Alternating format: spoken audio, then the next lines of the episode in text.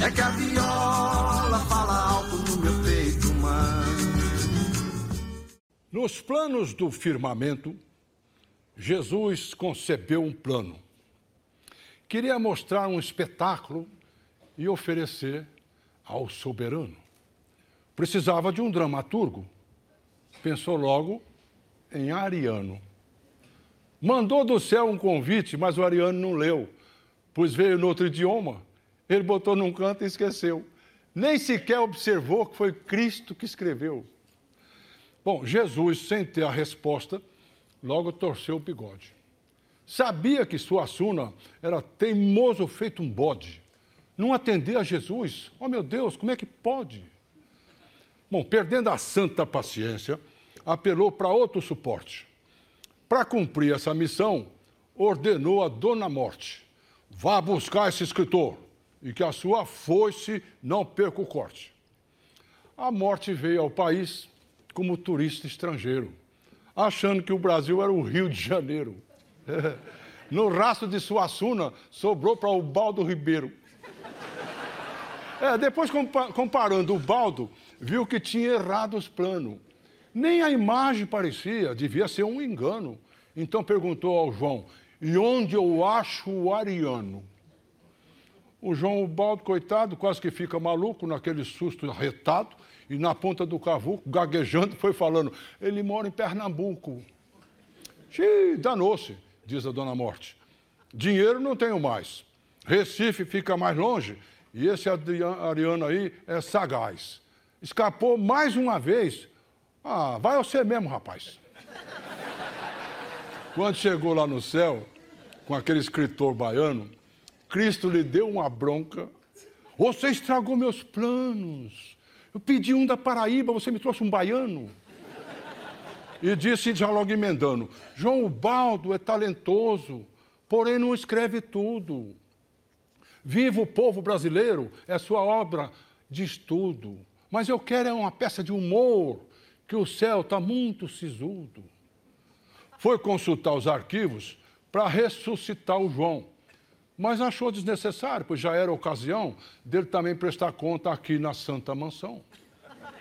Dona Morte, então, foi para o Recife e ficou lá de plantão na porta do Ariano com sua foice e um arpão e resmungando: qualquer hora ele cai na minha mão.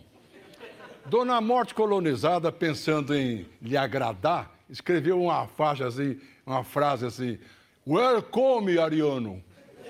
Aí é que ele não quis entrar. E ficou mais revoltado ainda, chegou até a passar mal.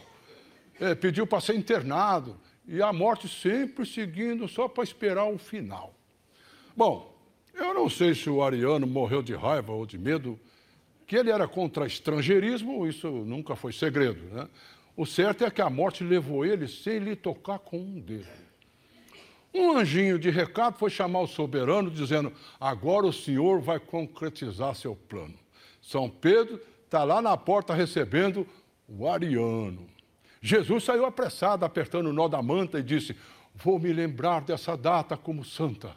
A arte de Ariano em toda parte ela encanta.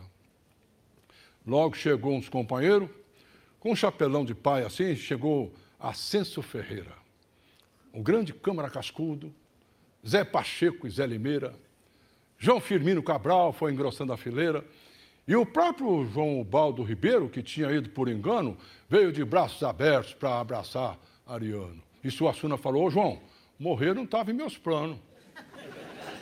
Depois chegou Jorge Amado, o ator Paulo Goulart, Veio também Chico Anísio, que começou a contar um caso muito engraçado, descontraindo o lugar. Por fim chegou Jesus Cristo, com seu rosto bronzeado, veio de braços abertos, Suassuna todo emocionado, disse assim: Esse é o mestre, o resto é papo furado.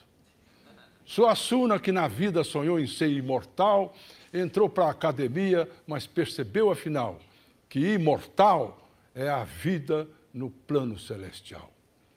Jesus explicou seu plano de fazer uma companhia é, de teatro, e ele era o escritor que ele queria para escrever suas peças, enchendo o céu de alegria. Nisso, Ariano responde: Senhor, eu me sinto honrado. Porém, escrever uma obra é serviço demorado. Às vezes gasto dez anos para obter resultado. Nisso, Jesus gargalhou e disse: Fica à vontade, tempo aqui não é problema. Estamos na eternidade e você pode criar na maior tranquilidade. Um homem pequenininho com um chapeuzinho banzeiro, com um sigelo instrumento, tocou um coco ligeiro falando da Paraíba. Era o Jackson do Pandeiro. Logo chegou Luiz Gonzaga, lindu do trio nordestino, e apontou Dominguinhos junto a José Clementino e o grande Humberto Teixeira, Raul e Zé Marculino. Depois chegou o Marinês, com Abdias de lado, assim, e Valdir Soriano com vozeirão impostado cantando Eu não sou cachorro, não. É, como sempre, apaixonado. Veio então Silvio Romero com Catulo da Paixão.